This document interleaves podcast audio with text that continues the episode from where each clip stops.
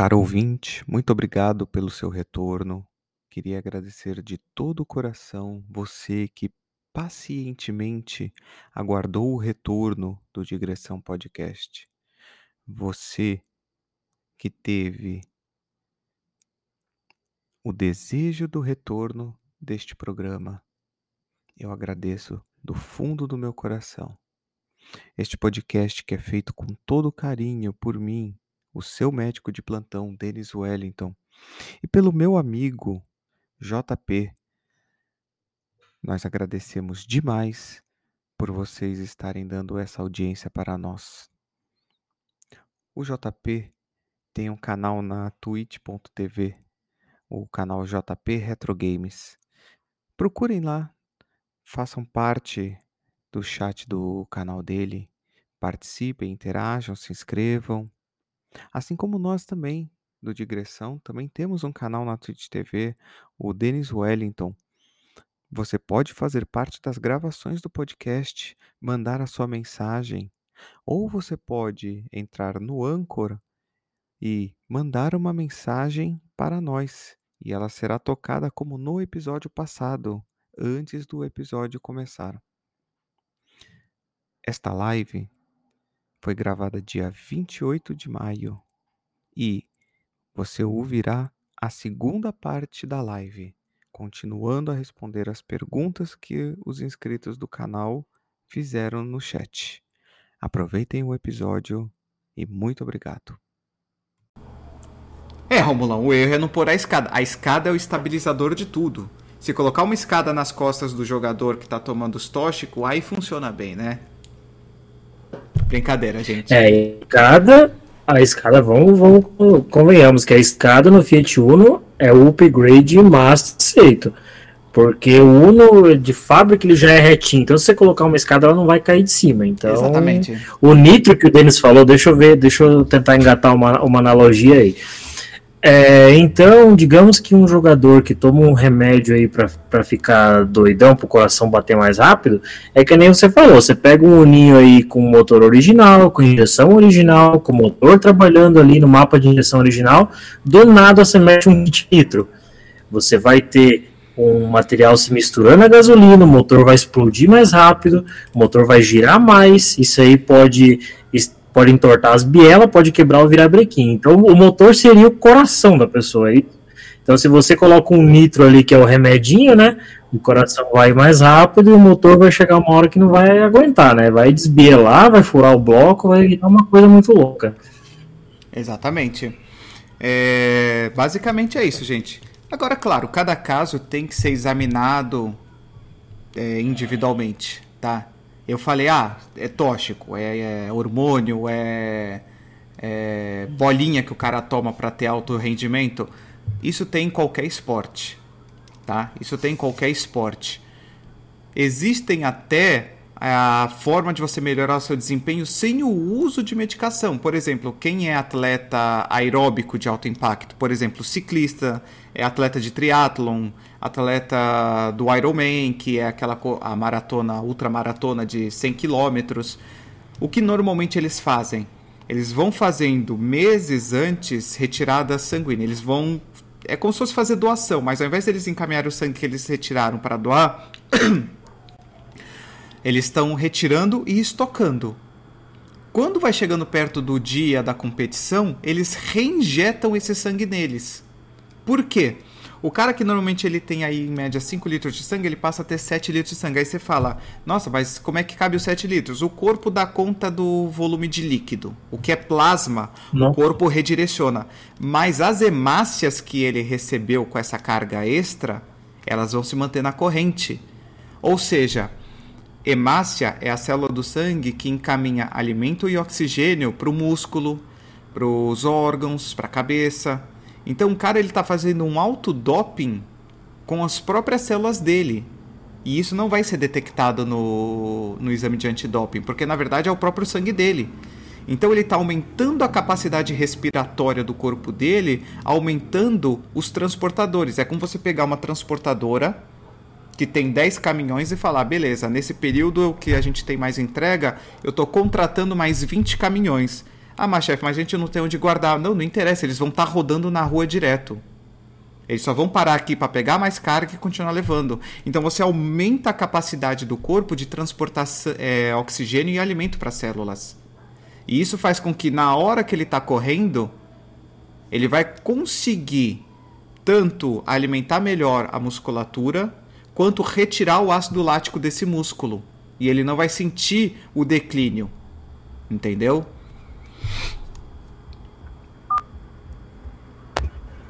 A Alice fez uma pergunta interessante. Para quem está chegando aí agora, o começo da terceira temporada, eu acho, né? Do, do Digressão.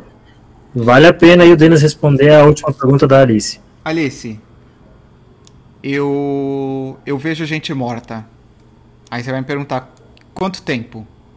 Eu podia falar o tempo todo, mas graças a Deus não é. Só de sexta-feira que eu vejo, tá? Gente morta. A minha especialidade é patologia. Patologia é o médico laboratorial que vai pegar todo o pedaço de, do paciente e examinar no microscópio. Se, por exemplo, você já fez uma endoscopia, nessa endoscopia eles tiram um pedaço do teu estômago, do teu esôfago, do teu duodeno para avaliar se você tem gastrite, se você tem é, H. pylori, que é uma bactéria que pode piorar a gastrite, se você tem algum pólipo no estômago. Esse material vem para o patologista ele é feito um bloco de parafina, tá? E esse bloco de parafina, ele é cortado feito uma lâmina. Espera aí, gente. Aguenta um minuto. JP, vai falando com o pessoal, eu vou sair da câmera rapidinho.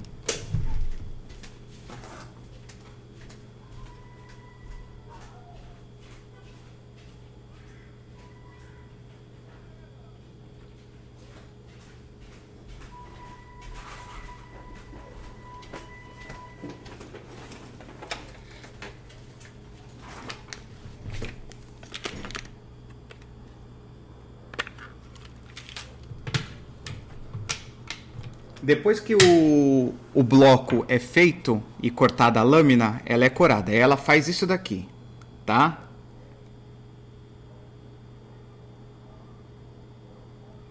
Essa é uma lâmina com material do paciente.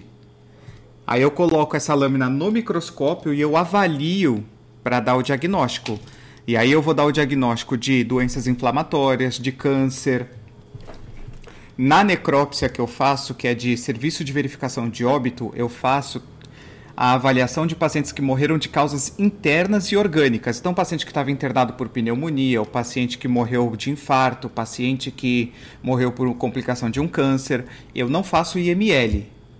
Mortes de causas externas ou suspeitas vão para IML. E aí são as mortes por tiro, facada, acidente, picada de abelha, é, intoxicação, problemas de tratamentos. Então, por exemplo, você pode até falar assim: ah, mas o paciente ele tinha.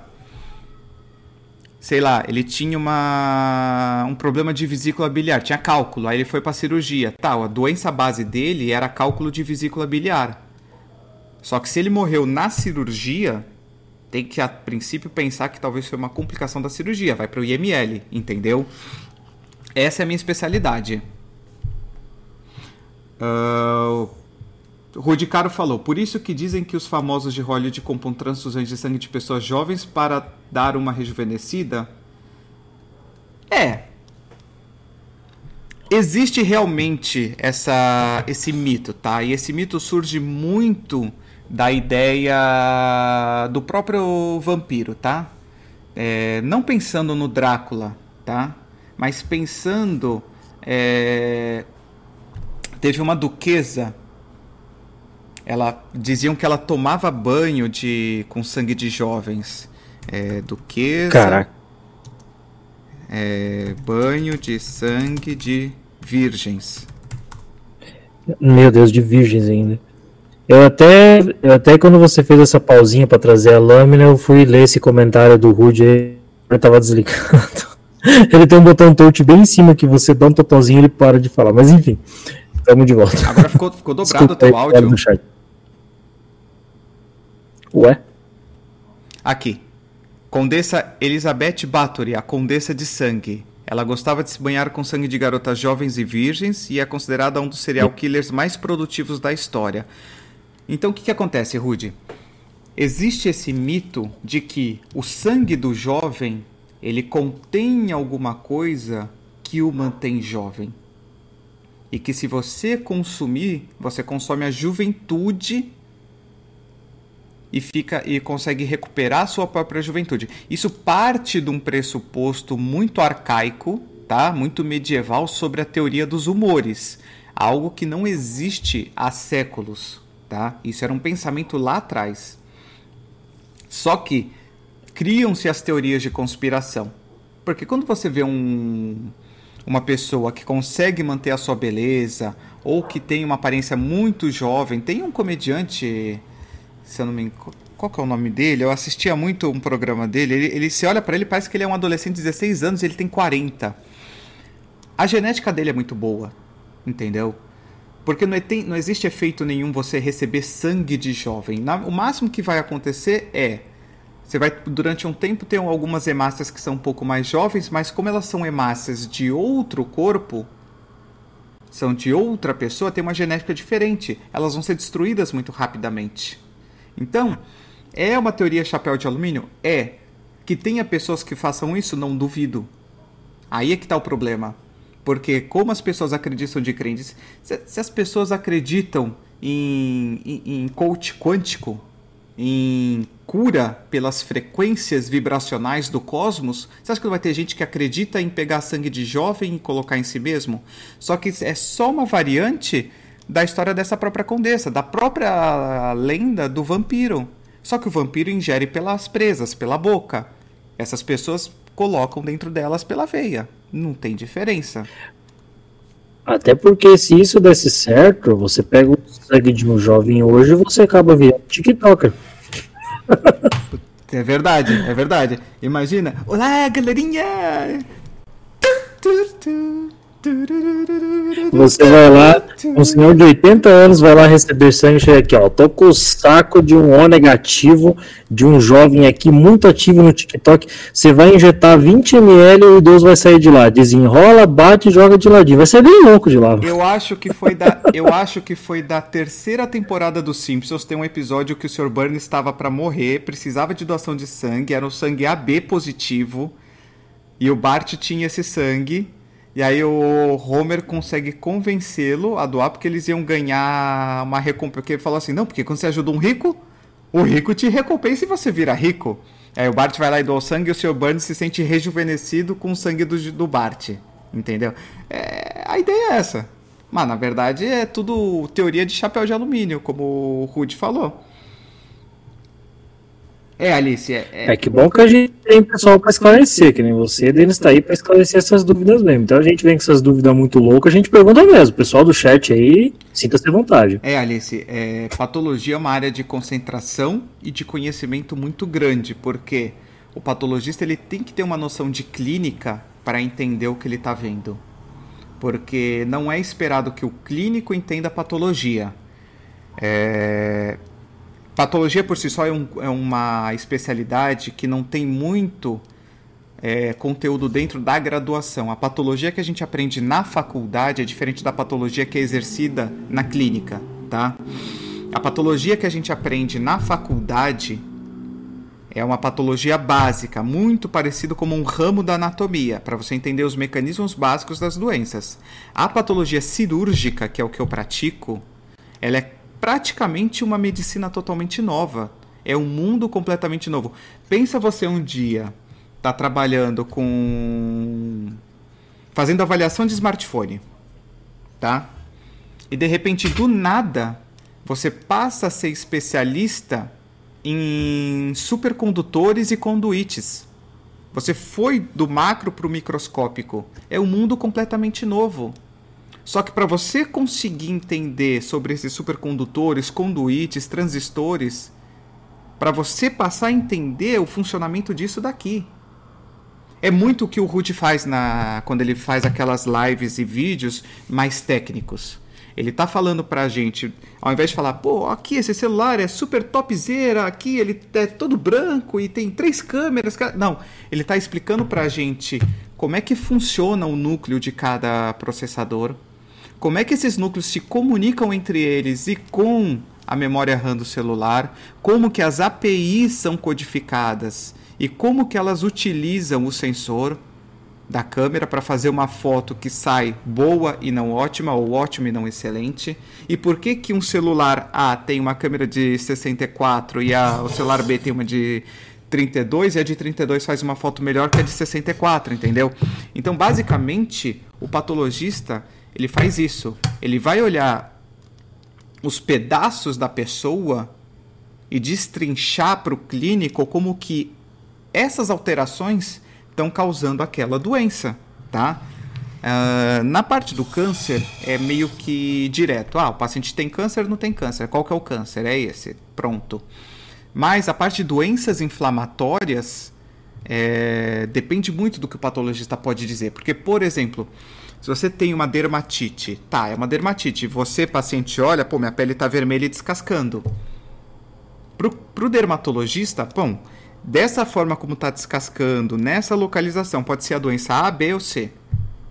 Aí o patologista vai olhar e vai dar a descrição de como que é esse processo inflamatório que está ocorrendo na pele quais camadas da pele que estão sendo afetadas, qual é o tipo de célula inflamatória que está lá presente, se está destruindo ou não os anexos da pele, que são os pelos, glândula sudorípara, glândula de é, sebácea, se tem alguma bactéria ou algum fungo naquele local, entendeu? E aí então ele vai destrinchar tudo isso para depois o dermatologista olhar esse laudo e falar, pô, então deve ser a doença B e não a A e nem a C, entendeu? Última pergunta estruída. Então, é... pode ler, pode ler a pergunta.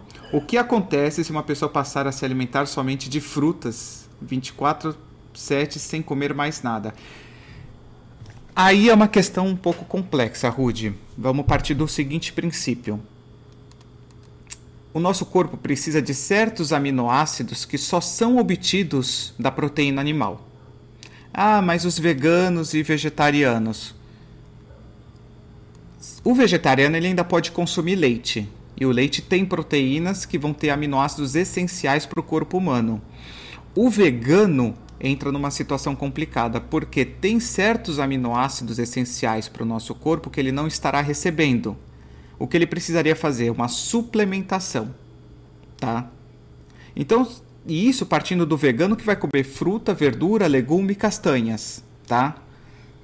Se só comer frutas, a gente vai ter um, um problema ainda mais grave. Ele vai entrar numa situação de desnutrição proteico-calórica. Por que proteico-calórica? Justamente porque o componente de proteína vai estar deficitário. Aminoácido é como bloquinho de Lego para formar as proteínas do nosso corpo. E onde que tem proteína no nosso corpo? Nosso corpo é um amontoado de proteínas, tá? Porque, por exemplo, Onde tem gordura no nosso corpo, tem todo um tecido em volta formado por proteínas, que são os colágenos que dão a sustentação. Senão a gente seria uma moeba de gordura. Os músculos são proteína pura. As fibras musculares são pura proteína. O, o nosso sangue ele tem uma grande carga de proteína. Então, se você passa por esse processo de desnutrição, ah, não, mas eu vou comer fruta a, a, a, dar rodo. Eu vou comer toneladas de fruta por dia. Mesmo assim, a fruta, basicamente, você tem que entender que ela é o quê? A fruta, ela é o ovo vegetal. Como assim? Aquela casca em volta da semente é o nutriente necessário para aquela semente germinar. Então ele não tem todas as necessidades calóricas que um ser vivo precisa. Ele tem as necessidades calóricas que aquela semente precisa. É como o ovo para o embrião do pinto que está lá dentro. Para um ser humano, um ovo só não é suficiente. Ele não vai entregar tudo que a gente precisa. Ele vai entregar tudo que o embrião do ovo precisa para se desenvolver até sair do ovo. Tá certo? Então as frutas, elas têm uma carga de frutose muito alta, que é o açúcar da fruta e tem algumas proteínas necessárias para manter aquela semente. Não é tudo que a gente precisa. Fora que além das proteínas, a gente precisa sim de gordura, que fruta nenhuma entrega uma gordura. Tem o abacate, algumas frutas tá, até tem uma carga de lipídios, mas não é suficiente. Por quê? Os lipídios que a gente ingere, além de fonte energética, eles também entram, por exemplo, na constituição do nosso sistema nervoso central. Quando você pensa no cérebro e nos nervos, existe um negócio chamado bainha de mielina, que é uma camada de gordura em volta da célula cerebral que melhora a condução elétrica. É bem estranho pensar porque gordura não transmite eletricidade, só que a questão é que a eletricidade do nosso corpo é uma, é, é uma eletricidade que ela salta pelo axônio, que é o, o cabo do neurônio, ela vai de saltos. E essa bainha de mielina é que garante que ela transmita por salto e não em corrente contínua. É como se fosse uma corrente alternada. E se você não ingere gordura, você não tem como repor essa bainha de mielina. Existem muitas vitaminas do nosso corpo que se dissolvem em gordura, e se você não come gordura, essas vitaminas não são absorvidas pelo nosso corpo. Então, a alimentação puramente de frutas, ela vai tornar você uma pessoa deficiente de vários componentes essenciais para o seu corpo. O que eu recomendaria?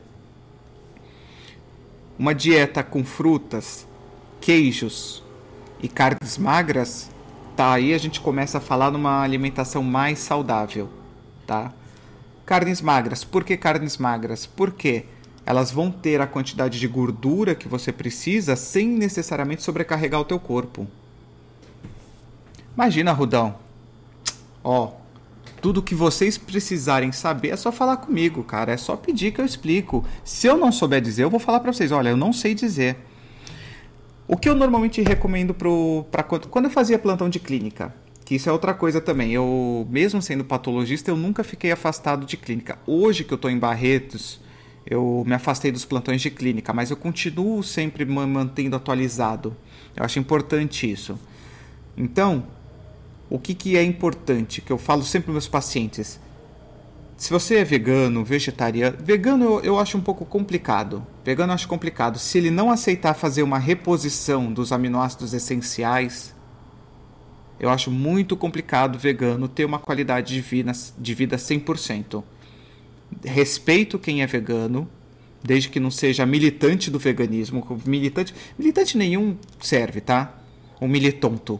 Agora, o cara é vegano, tá lá na dele. Beleza só que ainda assim, eu acho que vai ficar deficiente.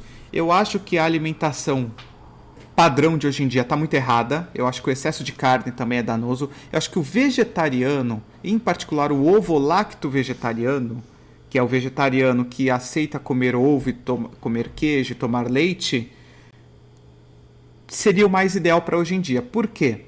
Queijo tem proteínas essenciais, tem aminoácidos essenciais, leite também, ovo também, tá? Não necessariamente você precisa ingerir carne, mas alguma proteína animal você precisa. Ah, eu não quero comer ovo porque eu acho que isso é maltratado. Tudo bem, toma o leite, come o queijo, entendeu? Ah, não, eu gosto muito de carne, beleza. Pode comer carne, mas opte por carnes que são mais magras e com alto teor proteico. Não adianta, por exemplo, você pega cupim. Cupim é uma carne muito ruim porque o cupim é uma carne extremamente gordurosa, é uma carne onde é feita a injeção de todas as medicações no boi, tá? O cupim, eu não sei se vocês sabem, é aquela giba que fica mais ou menos nessa região do boi. É, toda injeção que ele toma, toda vacina é ali aquele local. E normalmente são medicamentos de deposição em gordura. E o cupim, por ser uma carne gordurosa, então você tem uma chance muito grande de estar comendo depósito de medicamentos naquela carne. Eu recomendo sempre uma carne mais magra. Ave é uma carne muito boa. Pode falar, tá vendo? Tá, então se você se você come cupim, você tá tomando medicamento bovino? É isso? A gente começou a live falando de, é mais ou menos, de medicamento. Veja bem. Veja bem. É, o que você tem que pensar é o seguinte. O que você tem que pensar é o seguinte: qual é o tempo entre a, a aplicação dessa medicação e o abate do animal, tá?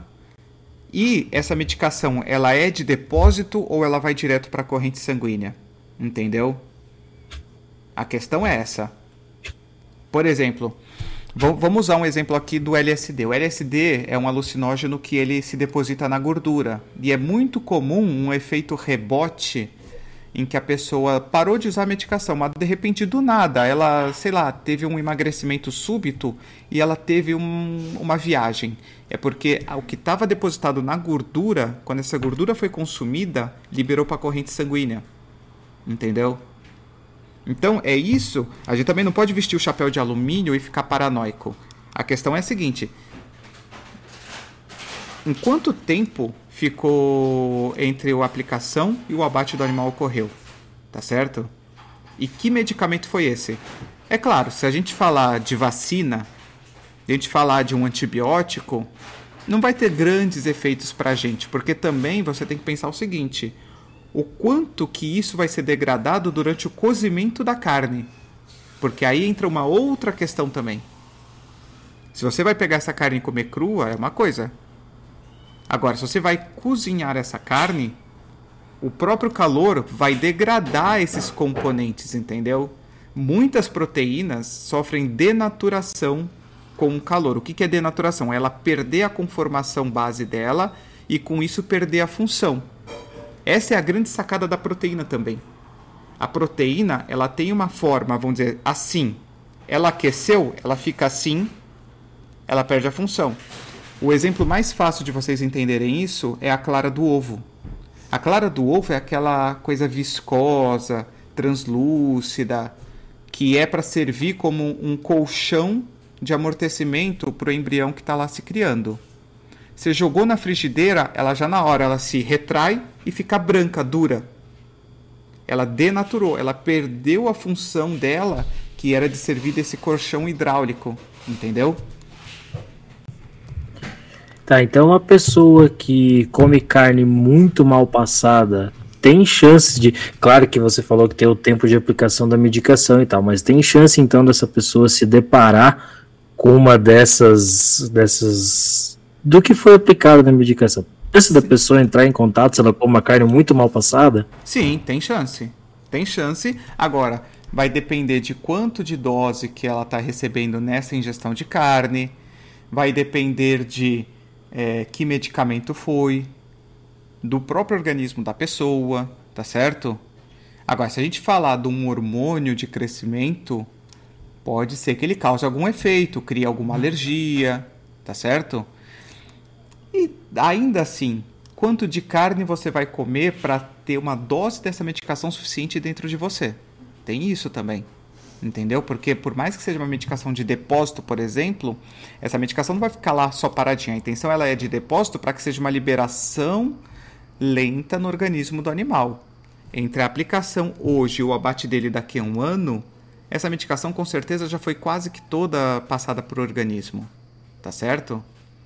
Então, não precisa ficar também tão com tanto medo e falar, meu Deus, então quer dizer que eu não posso mais. Pode comer tranquilo, só que quando eu recomendo, eu não recomendo cupim. Eu não acho que é uma carne boa para você comer. É a mesma coisa a barriga de porco. Cara, eu adoro barriga de porco. A barriga de porco é somente Ô DJ, vai lá descansar, filhão. Brigadão pela presença, ó. Bom descanso para você. A gente também já tá caminhando pro final porque entre eu configurar e começar a gravar com o JP, pô, já estamos quase com duas horas de live.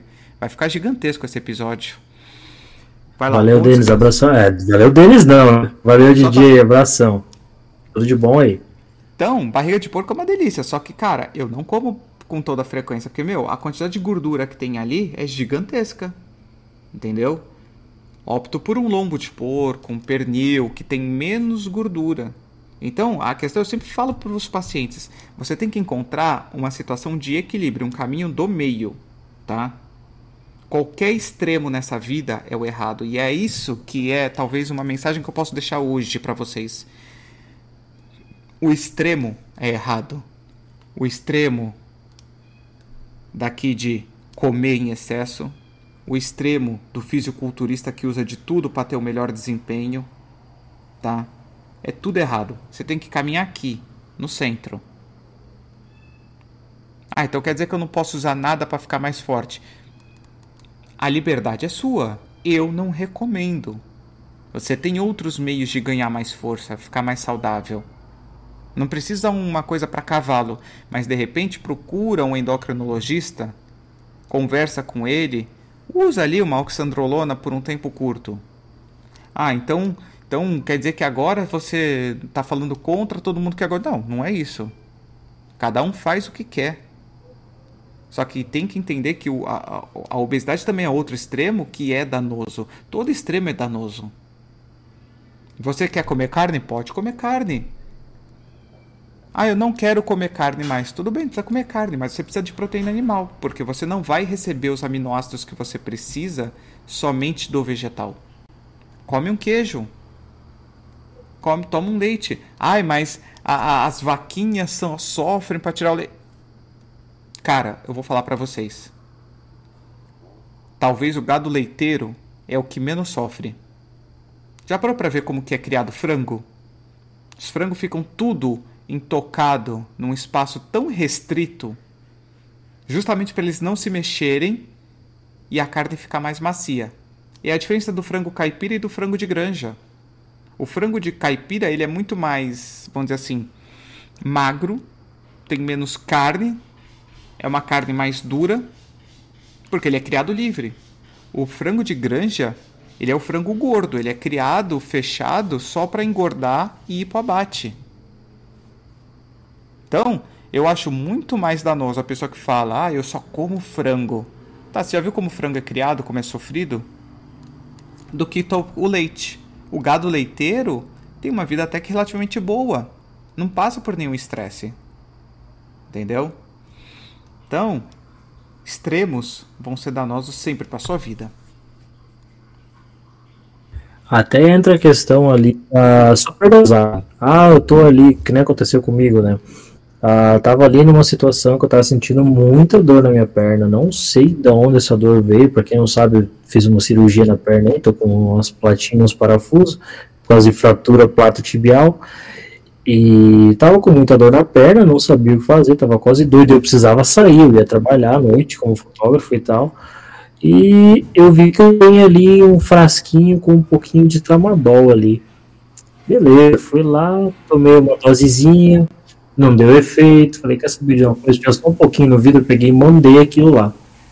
Beleza, a dor sumiu na hora. Depois veio efeito colateral. Cara, começou umas náuseas, começou umas tonturas, começou uns vômitos. Aí, recém que eu fui pesquisar qual que era o efeito colateral da superdosagem, tava lá, coma desmaio, eu falei, cacete, mano, eu vou entrar em coma, eu vou virar o Schumacher, vou ficar vegetando. Nossa.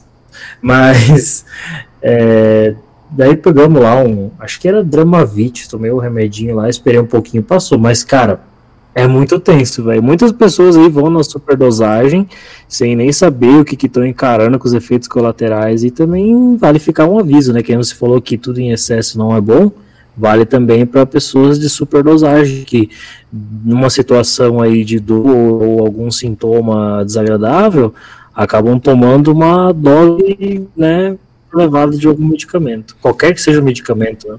É. Se você falou de uma coisa que eu já enfrentei muito dando plantão, a pessoa perguntar: ah, mas se você vai, apli vai aplicar o mesmo que eu já tomei em casa, qual é a diferença de eu tomar em casa? Porque dentro do hospital você está sob a vigilância do médico e da equipe de enfermagem e se tiver algum efeito colateral, você é prontamente socorrido. Imagina nessa situação do JP em que ele tomou na casa dele e aí ele tem um efeito colateral. O que, que acontece? Até ele ser encontrado pela esposa, ser chamado o resgate, pode ser a diferença entre uma sequela e a saúde, entre a vida e a morte. Entendeu? Então, essa é a questão, vocês precisam entender. Não é que o médico sabe tudo, mas às vezes o você ir até o pronto-socorro, até o hospital, até o pronto-atendimento, até a, a sala de urgência, é a garantia de que, mesmo se você tiver um efeito colateral do medicamento, você está sob a vigilância de alguém que pode te socorrer imediatamente. Em casa, você está por sua conta e risco até chegar ao resgate. E isso pode custar a tua saúde e a tua vida. Então, JP, Nessa situação, você tomou, não fez efeito, talvez o melhor teria sido você ir ao pronto-socorro, mesmo que eles fossem dar a mesma medicação, até em dose maior, só que lá você estaria sob cuidado médico e qualquer coisa que começasse a acontecer, o médico já estaria lá pronto para te socorrer, a enfermeira estaria lá pronta para te socorrer, entendeu? Seria feito qualquer é, medicação para combater o efeito do tramadol. Então tem que ficar com muito cuidado sobre isso. Tem que evitar a automedicação. Pois é, e que nem você disse aí, é, tem pessoas que, que falam que, ah, eu não vou lá, pessoas que estão passando mal, que estão, né, com alguma coisa que não tá certa. Ah, eu vou, eu não, não adianta eu ir lá consultar, não, não adianta, eles vão lá, vão me colocar no soro, depois vão me mandar para casa. Mas que nem você disse, de repente esse atendimento, as pessoas vão aplicar, ou os pessoas, os médicos, os enfermeiros vão aplicar uma medicação e vão acompanhar, né? Se há uma melhora ou se há uma piora, né? Então, se você está lá internado, teus, os teus sintomas diminuíram ou desapareceram, você vai para casa tranquilo muito melhor do que você ficar em casa ali, de repente, ah, vai lá na farmácia e pega medicamento X. Você nem sabe se aquilo vai funcionar, é porque fulano falou que vai funcionar. De repente você acaba ficando pior, né? Sim. E as pessoas que estão em casa com você não vão saber o que fazer, né? Se a pessoa passa mal, a pessoa desmaia, a pessoa entra em choque, como é que vai proceder, né?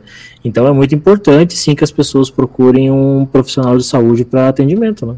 Ó, a Alice ela escreveu aqui: a única coisa que eu me automediquei hard foi a terapia hormonal durante um tempo. E antes de fazer, eu li durante uns 4 anos para saber o que fazer. Vamos por partes, Alice. Primeiro que esse teu caso é um caso em particular, tá? É... Não... Vamos respeitar o sigilo médico paciente, tá? Você não é minha paciente, eu não sou o seu médico diretamente, mas eu vou usar a mesma ética, tá? Então, eu sei do que você está falando, vamos apenas dizer o seguinte. Primeiro caso, a gente não está propriamente tratando uma doença, tá? O teu caso ele entraria muito dentro da questão do fazendo um paralelo, você dá para encaixar no grupo das pessoas que estão querendo fazer uma suplementação barra complementação. Igual é o atleta que usa hormônio para melhorar o rendimento no esporte. Tá certo? E mesmo assim, eu diria para você que talvez procurar um médico fosse o mais adequado. Eu entendo que os motivos pelos quais você fez é, é difícil encontrar um médico que aceite fazer porque a gente ainda enfrenta uma questão muito complicada de preconceito no mundo. Tá? Então é difícil um médico que realmente queira abraçar isso. Fora que é, trabalhar com esses hormônios ele afeta muito uma cadeia de funcionamento de todo o seu metabolismo, tá? vamos pôr da seguinte forma: são hormônios que eles retroalimentam no cérebro e afetam outras funções do corpo, adrenal, é, baço, fígado, pâncreas, tireoide. Então é um controle muito fino, muito delicado e tem muito médico que, tirando a questão do preconceito, ele não se sente seguro para fazer essa, esse tratamento, tá? Que bom que você faz com o médico hoje em dia. Graças a Deus que tem alguém que está te ajudando nisso, tá? Graças a Deus. Porque eu já vou te adiantar uma coisa. Nesse, nesse tempo que você fez sozinha, você sabia que o teu risco de sofrer um evento de trombose aumentou absurdamente? Trombose é quando fecha a artéria do corpo por um sangue mais que coágulo. O sangue ele se solidifica dentro, tá? Você só aumentou muito a tua chance de trombose, o que quer dizer que aumentou a tua chance de uma embolia pulmonar, de um infarto, de um AVC, entendeu? Então esse é o grande medo.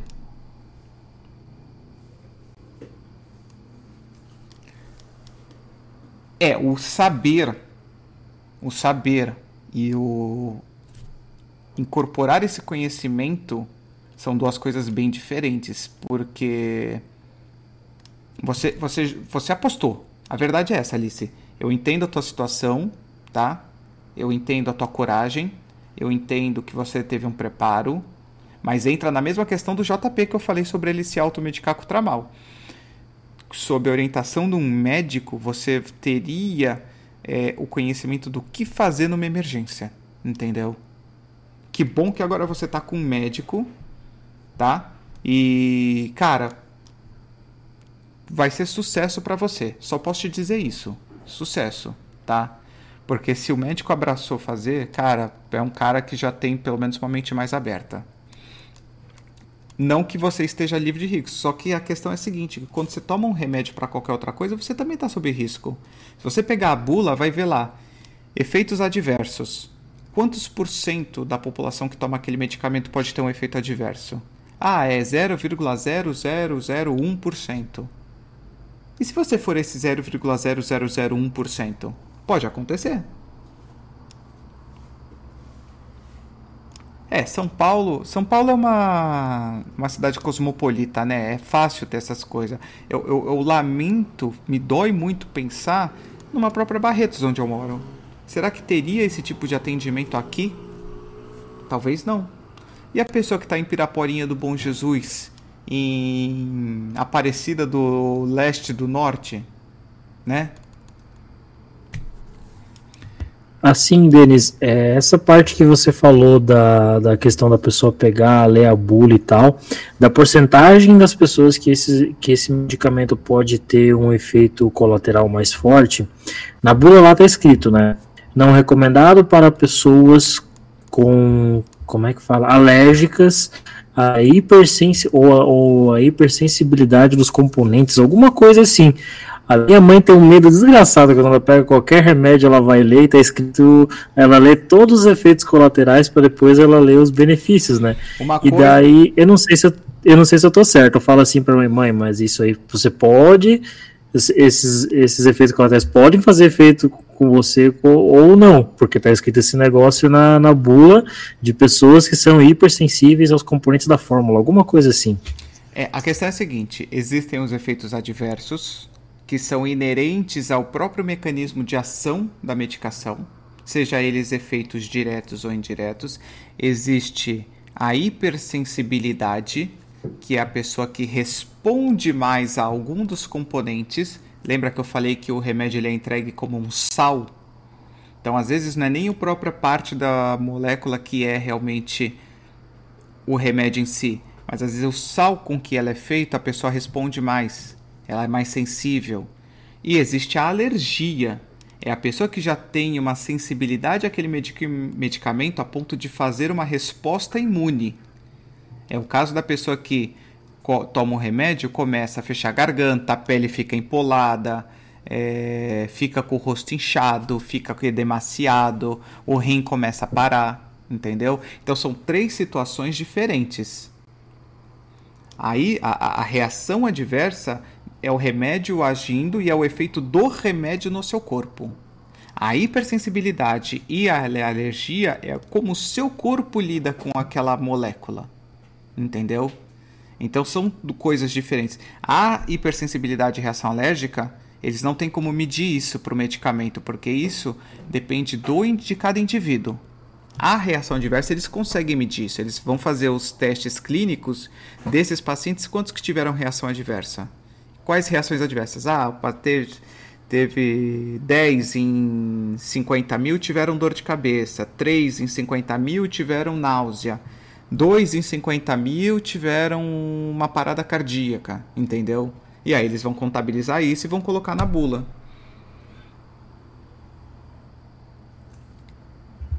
Entendi, entendi. Ah, e a Alice está falando que ela realmente acha muito ruim não ter profissionais que tratem do caso dela no interior e era justamente.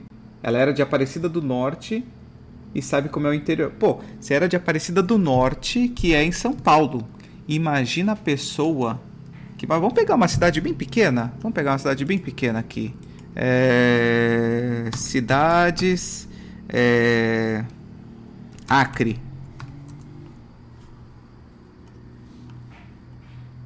O cara que mora em Bujari, no Acre Quantas pessoas tem em Bujari? Vai lá, Google. Vai lá, Google. Por que, que eu fui pelo navegador do computador e não fui pelo. Olha, a cidade deve ser tão pequena que o PIB per capita lá é 15.731. É, é, PIB é o quanto de renda por pessoa, né? 15.700 por pessoa, pensando que é de um estado que é um pouco mais pobre, é porque deve ter pouca gente. Quantos habitantes aqui? 10 mil, 10 mil em 2018 tinha 10.111 habitantes. Pensa numa cidade dessa, 10.111 habitantes. É aquelas cidades que tem o clínico da cidade, o bispo da cidade, que nem deve ser o bispo, deve ser só o padre, o bispo fica na capital, o prefeito, que muitas vezes o prefeito já é o próprio médico ou é o fazendeiro da região. A cidade deve ser aquelas que tem a pracinha com a matriz, o correio, a prefeitura, a delegacia, uma cidade dessa, dificilmente vai ter alguém que faz o tratamento que você faz, Lice. Aí, ela acabou de falar exatamente o que eu falei. Tem amigas no interior do Nordeste que não tem tratamento para lá. E assim é em qualquer estado. Sabe? E, e, isso não é uma situação Brasil, isso é uma situação mundo. Porque é, é uma situação completamente à parte. Agora imagina não, não desmerecendo a sua situação, Alice. Não desmerecendo a sua situação, mas imagina na situação de um câncer. Imagina o, o a, a, dona Cleide, moradora de Bujari, 57 anos, que está sangrando pela vagina há seis meses, que quando ela tem relação dói, sai um cheiro fétido e começou a sentir um peso na barriga. E aí ela não tem para onde procurar atendimento. E aí dá o, o, o filho que mora na capital consegue um atendimento no hospital lá, faz um exame e descobre que está com câncer de colo de útero avançadíssimo. Porque lá atrás ela já não colhia o Papa Nicolau porque não tinha médico que colhesse.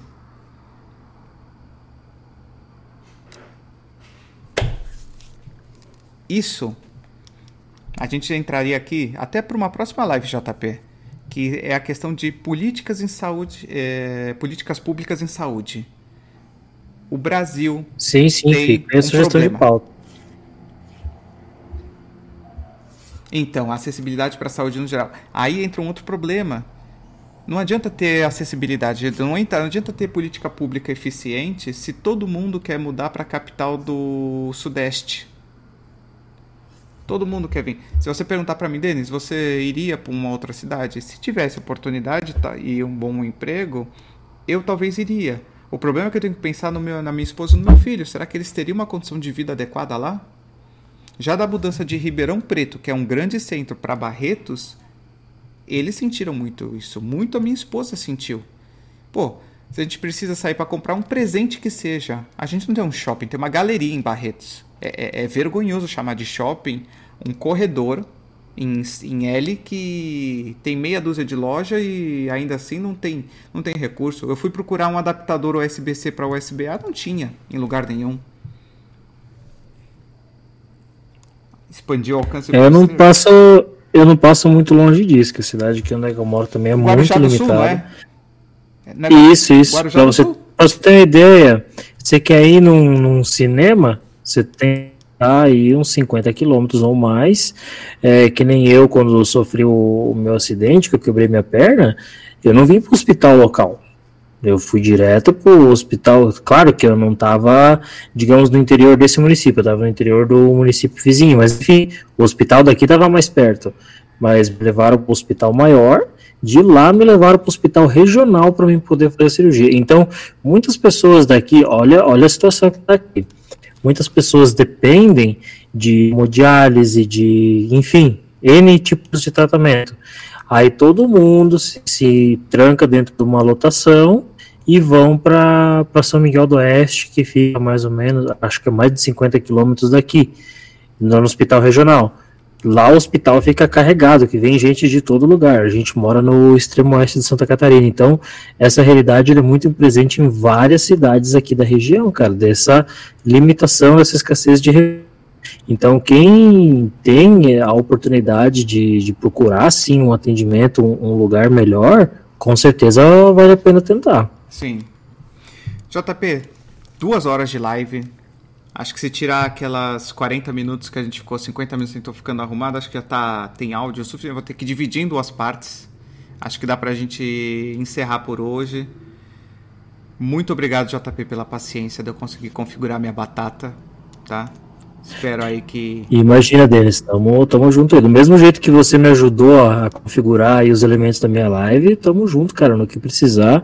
E muito obrigado pelo convite aí para a terceira temporada do Digressão. Vou pesquisar, vou me aprofundar um pouco mais aí para poder fazer. também ser um pouco mais ativo, né? Porque eu tô muito. tô muito vegetal aqui no canto, não, não tô falando imagina, muito. Imagina, que isso. Mas é Mas eu deixar... vou ver se a gente dá uma melhorada. O problema é que se deixar eu desembesto a falar e acabo ofuscando todo mundo, cara. Eu tenho que corrigir isso em Aqui mim isso... também, tá? Isso não é um problema, Denis, porque você tem conhecimento, cara. Tu é, tu é a caixa de Pandora. A gente faz uma pergunta assim, uma pergunta que não tem nenhum embasamento, você abre a caixa de Pandora e joga todas as possibilidades.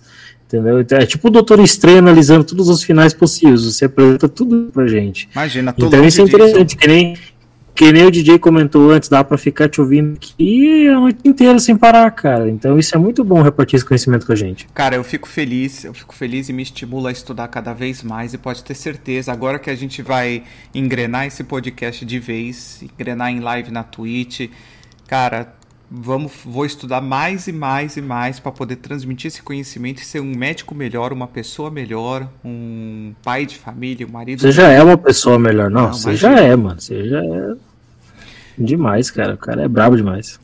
Para todo mundo que ficou até agora no chat, muito obrigado. Vocês são especiais demais. Para quem apareceu antes e vai voltar para assistir o replay dessa live, muito obrigado.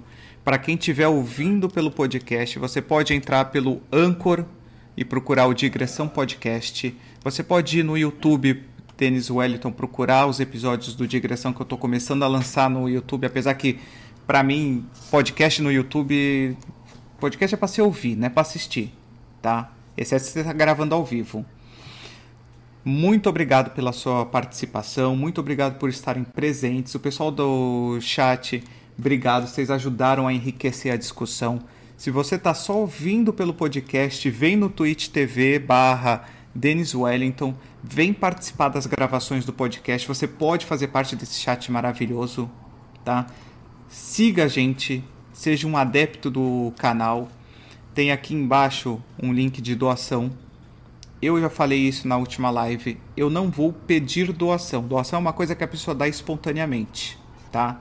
Eu não tenho por que depender desse dinheiro para fazer o meu trabalho aqui. Mas se você tiver no seu coração de falar, pô, eu quero ajudar, saiba que metade do que eu receber a cada mês eu vou abrir uma live só para mostrar o extrato do que eu recebi no mês anterior. Metade vai ser doado para uma instituição de caridade. Eu não tenho necessidade de ficar com todo o dinheiro. É claro, eu tenho meu custo de internet, de eletricidade, de.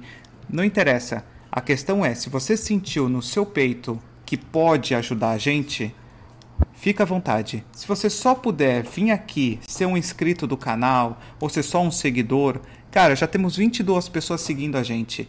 Já é sensacional para mim isso, saber que tem 22 pessoas que se importam de ouvir o que eu tenho para falar, tá bom? Espalhe a palavra do Digressão. Visitem o JP Retro Games, as lives do JP todo dia. Tem horário fixo, JP? Assim, durante a semana, depois que eu chego do trabalho, eu chego aí mais ou menos lá por umas seis da tarde em casa. Entre as sete e as oito eu tô abrindo uma live. Tô tentando aí fazer live todo dia. Pessoal aí que quer ver como é que eram os videogames antigamente, é só colar na minha live que a gente vai conferir. Maravilha, maravilha. Eu sempre que eu puder eu vou estar tá lá dando uma força pro JP também, tá? Vai engrossando aí o chat dele Alice, já está programado te convidar para participar sim, acho que é muito pertinente a gente tocar no teu assunto, tá? E espalhar um pouco essa questão do que você enfrenta também, da, do ponto de vista de saúde, tá? Tanto de saúde física quanto mental. Aqui embaixo tem as minhas redes. Eu não consigo coordenar o dedo aqui. Tem as minhas redes sociais de Instagram, YouTube, Twitter, tá? Aqui em si e esse aqui aqui se caso alguém sentir vontade de fazer a doação, é esse código aqui QR Code te leva direto para a página de doação, tá? Não se sintam obrigados, não é necessário, tá? Eu quero só a presença de vocês participando e enriquecendo a discussão, tá certo? Um grande abraço para vocês, JP. Uma boa noite, muito obrigado e até a próxima vez que a gente gravar, tá bom? Boa noite, pessoal. Tamo junto. Até a próxima gravação. Um forte abraço e fiquem todos na paz. Saúde para todo mundo.